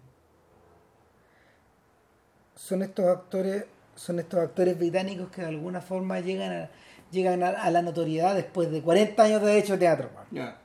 Claro, el actor se llama Mark Rylance. Ah, pero Mark Rylance... Eh, Sí. Mark Rylance, él es el, el, el tipo que anda en el bote en Dunkerque. Exactamente. Actorazo, porque Sí, él, maravilloso. él lo que logra, él ahí además interpreta a una persona en los años 40 como tú te podrías imaginar que era una persona en los años 40. Exacto. El, no, la actuación, la actuación, su actuación como Cromwell es una de las joyas de la corona de la actuación de esta década. Ya. Eh, ¿Y es un perfil parecido al que vemos acá o es completamente no, distinto? pues nada que ver. Ya. Porque en el fondo Wolfhall es sobre otra cosa. Wolfhall es sobre sobrevivir en la corte, sea como sea. Y de alguna manera, Cromwell acá, Cromwell en esta historia, eh, es un superviviente. Es un tipo que de alguna manera eh, algo de kafkiano tiene, porque en el fondo eh, Sí, claro. Sí, es, es- es como este, es como este dicho chino de que estáis condenados a vivir tiempos interesantes. ¿Ya? Pero que los tiempos interesantes son siempre. o sea, en el fondo todo esto depende del cambio de humor del rey. Exactamente. Entonces, el, el punto es que, el punto es que, por ejemplo, en su enfrentamiento con el Wolsey de Jonathan Price, eh, Wolsey en ese momento es casi una es, es es una fiera herida que está en fuga. Wolsey en el fondo sueña con huir a Francia, aunque él sabe que ni cagando lo va a hacer. Le, lo van a, le van a permitir vivir, pero al mismo tiempo eh, va a vivir muerto de miedo hasta su último día. No, y además va a estar. Eh, y tendría que irse medio clandesta porque, mal que mal, puta, él tendría todos los secretos de. Él sabe mucho sobre una potencia potencialmente enemiga. Sí, Entonces, claro. Si yo fuera el rey de Francia, weón lo estaría torturando para sacarle toda la información que pueda, weón. O al revés, digamos, lo estaría llenando de honores para que Claro. te- pero que otra forma de tortura, Exactamente. para estos efectos. O sea, te va a Entonces- tener una jaula de oro, weón, ¿cachai? Para que le quites toda la información posible. Claro, el, el, el asunto es que eh, el Cromwell de Rylands finalmente es el. Es el, el- es como se llama. Es el momento en que nace, es el momento en que nace el político y el burócrata moderno. Es algo así. Porque permanentemente está haciendo equivalencias de poder, está tratando con el rey, está gestando el, está gestando el reemplazo de una esposa por otra. Eh, está aguantando el humor de estas esposas, porque en el fondo todo le llega, Sí, como está en la mitad, Todo asunto Estado. exactamente, y tiene que enfrentarse a un sujeto que, que es un que es moro, que es todo lo contrario. El moro de esta historia, el moro de esta historia está dominado por la soberbia.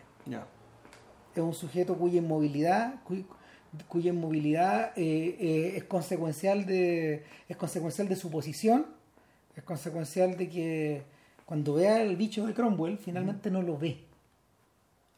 Nunca están al mismo nivel. El el combate por lo mismo es siempre desigual Ojo, en la película igual también. sí pero pero pero por otras razones porque en el fondo el mor de esta historia es un monstruo de orgullo Claro, pero el punto es que, claro, el- en la película al- la, la simetría es dentro de dos bastante grande. O sea, Moro siempre lo, lo supera intelectualmente sí y, lo, y lo supera verbalmente. Y, como estos No, son- y estos también son, físicamente, sí, acuérdate que Leo McCann es un, es un señor redondo Sí, po. Que de alguna manera tiene como proporciones dickensianas, weón. Claro, y con un, y con un ojo con un ojo desviado, además. No, es que, ojo de vidrio. es que el ojo de vidrio de McCann era eh, un accidente a los 15 años, pero que está muy bien utilizado de la, de la misma forma que lo usaba, que lo usaba, ¿cómo se llama? Eh, el actor de Columbo, Ya, Peter Falk. Peter Falk. Claro, entonces eh, hay cierta, hay cierta, mm, a ver, el, el, el, el Cromwell de Rylance no es un dechado de virtudes, pero sí es un dechado de recursos. Ya. Eso es lo que pasa. Y, y a, la, a la hora de administrar sus recursos es un genio. Eh, aunque se sabe también eh, un hombre acosado un hombre acosado por los cuatro costados Eh, eh, interesantemente en estas dos películas tanto Moore por un lado en, en- en esta película como Cromwell en la miniserie tienen un ir y venir bastante bastante importante con su familia. Eh, a todo esto estaba leyendo que eh, a Moro le interesaba la educación femenina en, un- en, un- en un- en una época en que las mujeres de la casa, que tu señora, tu hija, podían ser analfabetas. De- hecho, la esposa era alfabeta. Claro. La, hija, la hija no, la hija No. hablaba latín mejor que el rey. De hecho, en la escena de lo y, muestra- te- y de hecho, de hecho eso, eh, eh, esa, eh, ese, hábito de Moro recorrió Europa. Ya. Hasta Erasmo cambió de idea sobre la educación de las mujeres después de hablar con Moro. Sí, ahora, yo, yo, yo recuerdo el Ley Utopía y el libro me voló la cabeza por un montón de razones.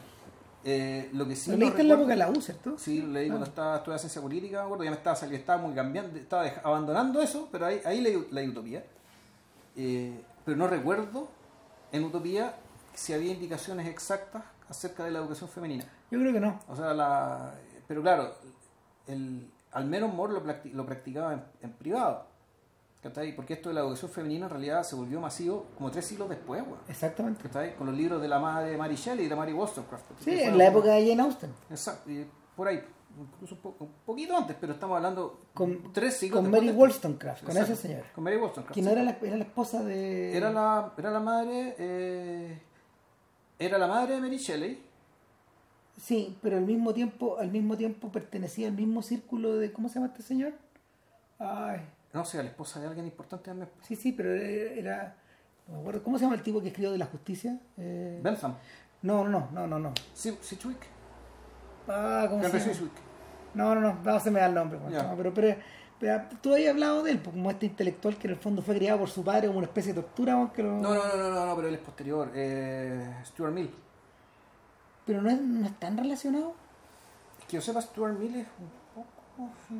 El, lo que pasa es que Stuart Mill, Stuart Mill, él fue. eh, él fue educado. Su padre era amigo de Bentham, es de la generación posterior. Y él fue educado. Él fue un experimento, efectivamente, de acuerdo, educado de acuerdo con los valores del utilitarismo y del racionalismo utilitarista, ante el cual él se reveló. Eh, en algún momento, pero esa forma de pensar eh, Nunca lo abandonó. nunca la abandonó del todo y también está presente en su propia obra como filósofo. Pero sí, que mal recuerdo, Mary Wollstonecraft también estuvo casada con alguien que su esposo parece también tenía cierta notoriedad por algo. Y claro, ellos son los madres, los padres de, de la esposa de Mary Shelley, de la esposa de Percy Shelley, Sí. que, que es conocida como Mary Shelley, la autora de Frankenstein, que, que es conocida con el, nombre, con el nombre de su esposo. que de alguna forma también es como producto como de este matrimonio virtuoso, Sí, de esta... claro. Eh, nada, pues, eh, hacen referencia a, a la, a la enorme educación de Margaret en la película, Claro, cuando, ella- cuando Margaret le habla al rey y hablan en latín directo. de latín directo, y ella tiene un latín mucho Mejor que el del rey. mucho mejor que el del rey. Ahora, no es porque el rey sea estúpido, sino que en realidad el rey, digámoslo, lo quería todo, no tenía tanto tiempo para todo. Si en el No. fondo, weón, puta, está, entre que lo estaba poniendo, cazando faisanes, Componiendo. ¿cachai? componiendo música, weón, puta, haciendo de todo. O sea, en el fondo era el- esto es un ideal, esto es un ideal bien, bien, eh, bien renacentista, ¿cachai? En el Sí. el- son los Leonardo, los, los Leonarditos, weón, ¿cachai? Que salieron en distintos momentos, ¿cachai? Como parte de esto del hombre integral. Claro, interesantemente. Moore, Moore no representa eso. No.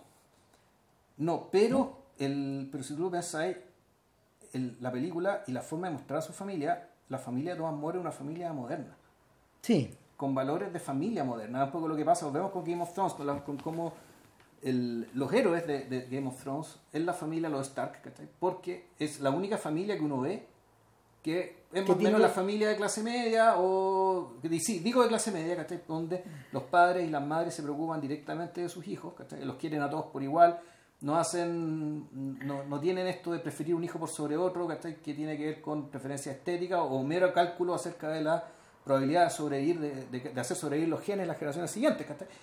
No, bueno, todos los hijos, todos los hijos se les quiere igual, puta, se les trata con igual cariño, ¿cachai? Los papás están en la educación de los hijos, no se hace a través de institutrices ni mediadores, digamos, en absoluto. ahí. Entonces, claro, y tú te das cuenta que la familia, la, la- el respeto que tiene Moore por su esposa, siendo él el intelectual más importante de Europa, ¿cachai? y su esposa analfabeta, y sin embargo, el- la trata como un igual, al menos en el ámbito de la intimidad, en esas escenas que están juntos. No, mira, esto se ve incluso hasta en el desprecio que tiene por su yerno.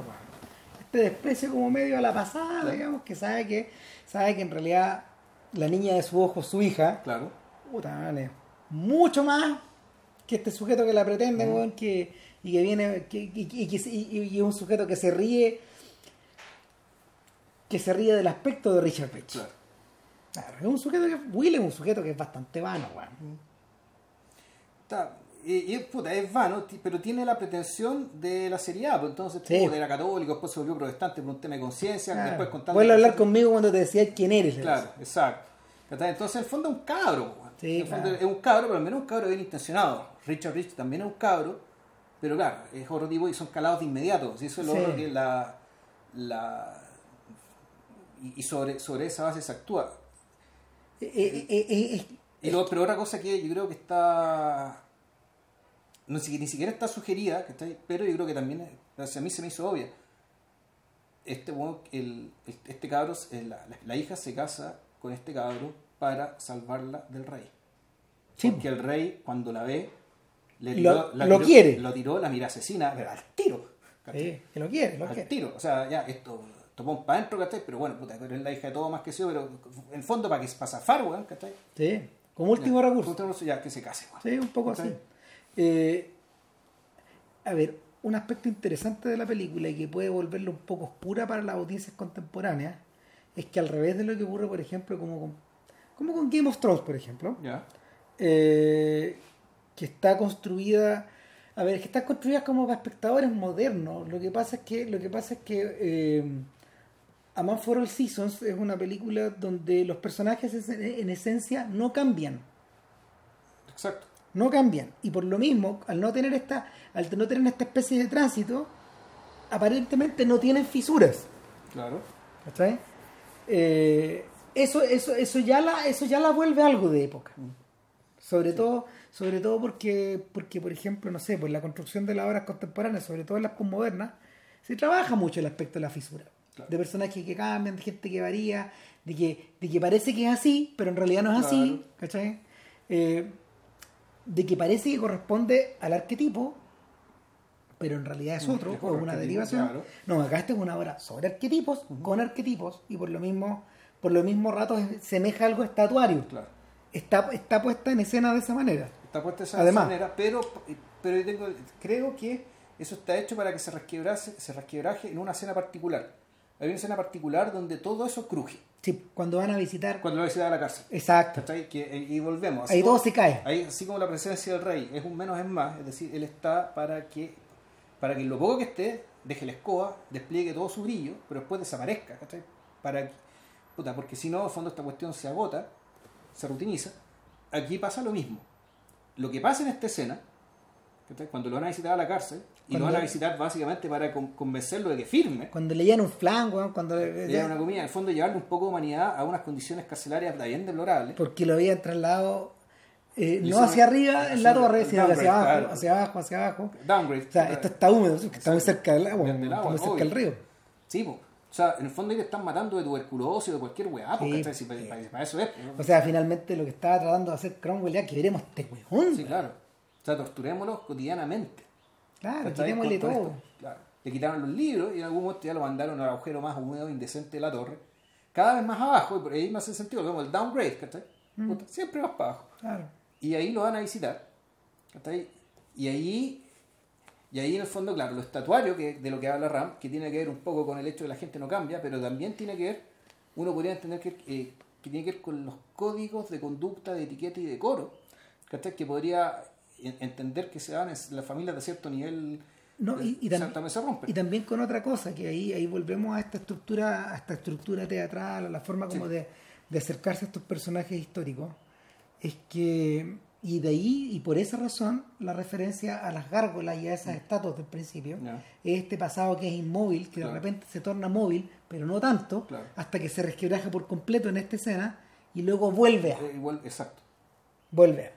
Eh, lo hemos discutido hartas veces en la historia de este podcast, eh, eh, cómo filmar el pasado. O sea, el, in- eh, es interesante que... Eh, bueno, ahí volvemos al punto. mira, es interesante que Among for All Seasons sea contemporánea de la crónica de Ana Magdalena Baja. Sí, Son del mismo año. exacto. Son del mismo año y, y en ese sentido, no porque una haya sido inmensamente más popular que otra, traiciona esta idea de lo estatuario y de, de la rigidez y de, y de la distancia que tiene que haber entre tú y estos personajes. Claro, ahora, el- el- el- ya la, la, forma, la forma de frasear que acabas de decir, ya uno puede considerar la problemática. ¿Cómo filmar el pasado? Ahí Mm. viene la pregunta. Claro. ¿Tú quieres filmar el pasado o lo que quieres filmar es otra cosa para lo cual necesitas el pasado? Sí. Y tienes que, ese pasado tienes que tratarlo de una manera tal que sea funcional con aquello que tú quieres filmar. Porque filmar el pasado por el pasado en realidad no tiene ningún brillo. No tiene ningún interés, pero el- lo que acaba de decir Vilche en el fondo es la pregunta que es la pregunta que una y otra vez remece a los grandes cineastas. Sea que Barry Lyndon, por ejemplo, o sea, sea que Kubrick se lo, lo enfrenta en Barry Lyndon, que Scorsese lo enfrenta en el irlandés, O le da la inocencia. o le da la inocencia, eh, que Tarantino lo enfrenta en Eras una vez en Hollywood, etcétera. Es una pregunta, es una pregunta que, eh, mira, a ver, parece de otro, parece de otro orden, pero en el fondo también lo podía hacer al revés. ¿Cómo filmar el futuro? ¿Cachai? Es la- misma clase de pregunta. Claro. ¿Te interesa filmar el Pero futuro? volvemos al punto. En realidad, ¿qué es lo que quieres filmar? ¿Cachai? ¿Dónde- ¿Qué es lo que quieres filmar? Porque filmar el pasado por el pasado no tiene ningún sentido. No. Filmar el futuro por el futuro no tiene ningún sentido. A ti hay algo que te interesa. Te interesa que te interesa una historia, te interesa una idea, te interesa una persona o te interesa un aspecto de una persona. Por lo tanto, la forma de abordar el pasado tiene que ser funcional con este objetivo básico, que es otro que filmar el pasado. En el caso de, de esta película, ¿qué, qué es lo que se quiere filmar, creo yo? y ¿Qué es lo que se quiere, mejor dicho, qué es lo que se quiere contar con la teatro? Es, puta, es hablar de un, de un dilema ético, político, moral, que se dio en un episodio del pasado y que por una razón, una, razón histórica bien contingente es vigente nuevamente. Está aquí a la vista. Está aquí a la vista, lo tenemos, lo tenemos, lo tenemos aquí a la vista y esto que le pasó a Tomás Moro está pasando de nuevo. Claro. Es distinto, por ejemplo, a la- al gesto que al gesto que emprende Wells al filmar Falstaff. Falstaff no está pensando en un momento particular de la historia, No. está pensando en la, perdón, Wells, sino que está pensando en la condición humana. Claro, está pensando en cierto tipo de persona, Es otra manera de acercarse. claro, pero otro tipo de persona que probablemente, y ahí es una cosa que y ahí la diría, que, que no puede ser un tipo de persona que tal vez, ahí viene la pregunta, ¿es posible en cualquier época y en cualquier lugar del mundo un personaje como Falstaff? ¿Tiene sentido que haya, o sea, es, es creíble que haya personajes como Falstaff en cualquier lugar, en cualquier país, en cualquier lado? Hmm. Ahora, lo que hace Wells no se complica y filma la, y, y filma la obra tal cual la pensó Shakespeare. Más o menos, ¿no? O sea, en la época, en la Claro. época que se trató con, con los reyes que estamos hablando, en el país, en el, en esta Inglaterra, en que supuestamente transcurrió esta Inglaterra histórica, ¿cachai? como personaje marginal de esta gran historia. ¿cachai? Está, está Sir John. Está este otro hombre, ¿cachai? que en cierto sentido también es la definición de una época, o tal vez de una nueva época, de una época antigua, hay que ver, ¿cachai? que mientras el, la- las grandes decisiones se tomaban en los, en los castillos y en las batallas, ¿cachai? cierto ser, cier- cierto avanzar del mundo, ¿cachai? que va en paralelo a estas grandes decisiones, a estas grandes batallas, también, también existía alrededor en la corte de este señor, Claro. en la andrajosa corte ¿cachai? de John Falstaff. Eh, a Robert, a Robert Boyd parece interesarle lo contrario. No, no, parece muy, no parece muy motivado a la hora de escribir eh, sobre Moore acerca de esta reproductibilidad de Moore en distintos escenarios o de esta actitud finalmente. Claro, tampoco le interesa, fíjate, y, y tampoco le interesa mucho tú cuando lees, ya para empezar a cerrar el podcast, una vez que se ocurre todo y empieza el, el epílogo y, el, y estos epílogos ya con, con- con frases contando qué pasó Claro. en cada uno de ellos, en realidad no le interesan, tampoco le importa eh, los resultados públicos, los resultados políticos duros de la De todas estas decisión- medidas. de- de la de lo que le pasó a Thomas More. Lo que le importa son las trayectorias vitales de todas las personas involucradas. O sea, en el fondo es todas las personas que pudieron decidir, haber, que haber, haber decidido lo mismo que Moore, o haber corrido la misma suerte que Moore, ¿qué les pasó? Cromwell, cinco años después, Decapitado, igual. el obispo, poco tiempo después. Quemado, quemado, quemado vivo. Ah, de hecho, se aprobaba la, quema, la quemazón en lo que era todavía. ¿Qué le pasó a Norfolk? Eh, no, no, no, no lo Sí, menciona. sí, también lo nombra. Algo le pasó a Norfolk, no me acuerdo qué. No, no, bueno, pero hablan, pero hablan, bueno, ah, no, eh, también, ah, no, hablan de, hablan de Enrique. Eh, claro, en- Enrique mu- murió de sífilis después de tener no sé cuántas esposas. Claro, después de tener seis esposas, cinco, no, Cuatro cuatro, esposas más. más. Claro. Y Richard eh, Rich. y Richard Rich se convirtió en el de canciller Inglaterra y murió tranquilamente en su en cama. su cama, loco. Entonces, claro, puta, el- lo importante acá, por lo tanto, el plano de la batalla, mm, siempre fue la conciencia. El secreto de la conciencia, la fidelidad de la conciencia, la traición, la traición a la conciencia. La, la- la gran masa, lo que pasaba en la ciudad y las grandes masas de ciudadanos británicos eso no era importante. Las disputas de corte en la práctica tampoco, era Tampoco. importante. La batalla siempre fue en las conciencias. Ni Entonces, siquiera, de hecho, ni siquiera la- la- las disputas del COA de Enrique, nada. Nada, no es importante. No, nada. Eh, dadas dadas de- determinadas circunstancias, uno podía terminar o en la hoguera, Claro. o, eh, o decapitado, o muriendo en tu cama. Claro.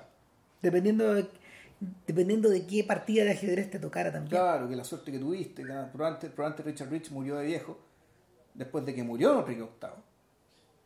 Sí, es De, probable. de seguro, digamos, sobrevivió al rey.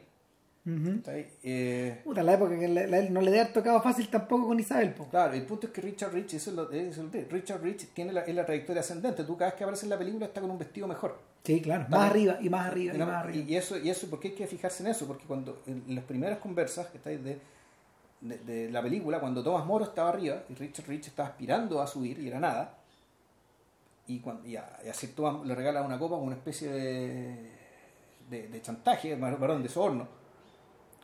Y él lo, lo bota y el, y el, y el botero, digamos, el tipo del bote, Lo rescata. regala, se lo pasa, cago con esta weá, se la regala a Richard Rich. Richard, ¿qué haces con esta copa?